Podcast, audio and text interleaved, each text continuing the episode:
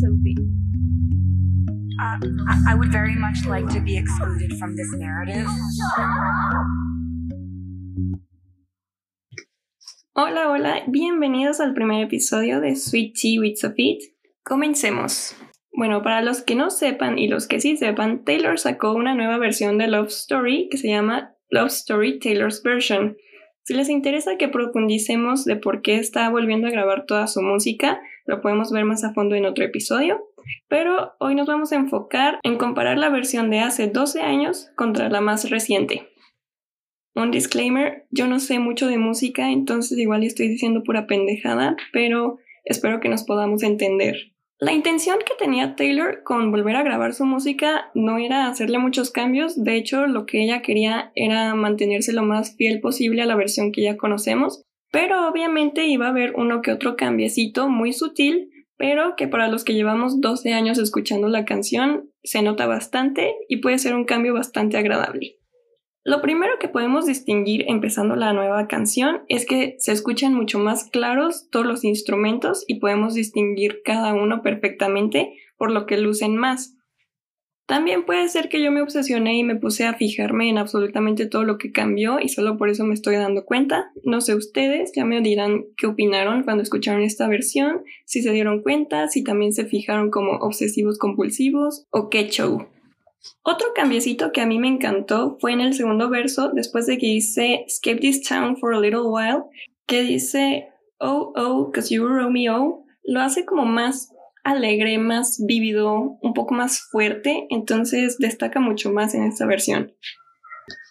También ya en el puente de la canción, cuando está diciendo He nailed to the crowd and pulled out a ring and set, después de eso destaca muchísimo la guitarra eléctrica haciendo un súper bonito. Y en la otra versión me fijé y está súper muerta esa parte. Entonces aquí creo que le dieron vida a cada uno de los instrumentos de la manera que, de una manera que luce muchísimo y cobra vida la canción.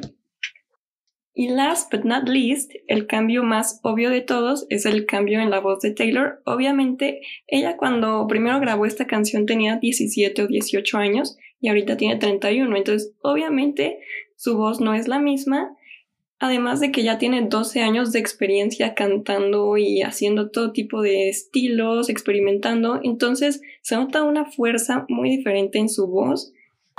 Se escucha mucho más madura y con muchísima más confianza. Y de esa manera como que hace la canción otra vez suya. O sea, la canción es suya y siempre ha sido suya, ella la escribió, pero con todo este desmadre de Scooter Brown, como que realmente la vuelve a ser suya y no deja lugar a dudas que es Taylor's version. Y no es como que Taylor nunca supiera cantar, o sea, obviamente sabe cantar, pero por haber estado en sus 15 años de carrera tan activamente, creo que su avance y su progreso, sus mejoras, fueron de una transición muy tranquila, entonces tal vez no nos dimos cuenta, pero ahorita ya de golpe viendo tan clara esta comparación, es como wow. Y bueno, dejando tantito de lado la comparación y ya enfocándonos más en la canción como tal, algo que se hace muy bonito es que en los álbumes físicos que sacaba Taylor, en los primeros cinco, en el librito que viene adentro, que trae las letras de las canciones, siempre venían todos en minúsculas y una que otra letra la ponía en mayúscula y si juntabas las mayúsculas, eh, descubrías un mensaje secreto. Y particularmente el mensaje secreto de Love Story era Someday I'll Find This, y se me hace tierno que hace 12 años ella buscaba un amor así tan intenso y tan fuerte y ahorita siento que no se hubiera imaginado la relación tan bonita en la que estaría. Y un poco del trasfondo de esta canción es que Taylor como que quería salir con un dude y a su papá y a sus amigos no les caía bien el dude, entonces la morra acababa de leer Romeo y Julieta y se super identificó, dijo, mmm, super yo, y pues escribió esta canción. No es como que se tratara de un amor secreto que ella realmente tuvo, o sea, fue como un crush y ya nada más pasó.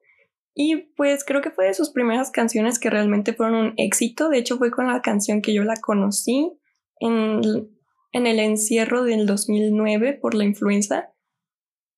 Y también creo que es uno de sus primeros trabajos con su gran storytelling que tanto la distingue, con este pequeño cambio en el puente donde cambia las palabras para que ahora hable de cómo Romeo va por ella. Se me hace algo súper bonito, súper sutil, llama muchísimo la atención.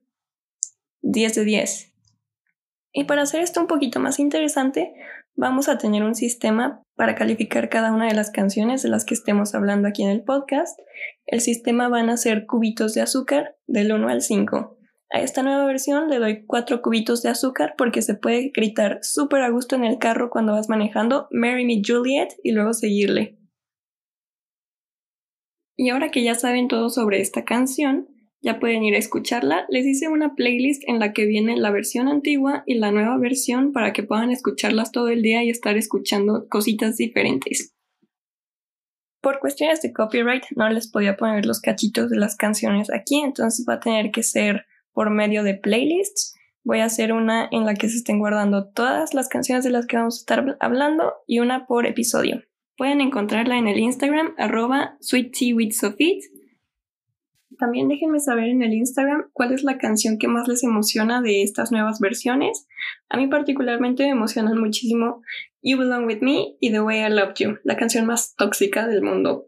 Y bueno, eso fue todo por hoy. Muchas gracias por escucharme. Espero que les haya gustado y hayan aprendido algo nuevo de esta señora de los gatos.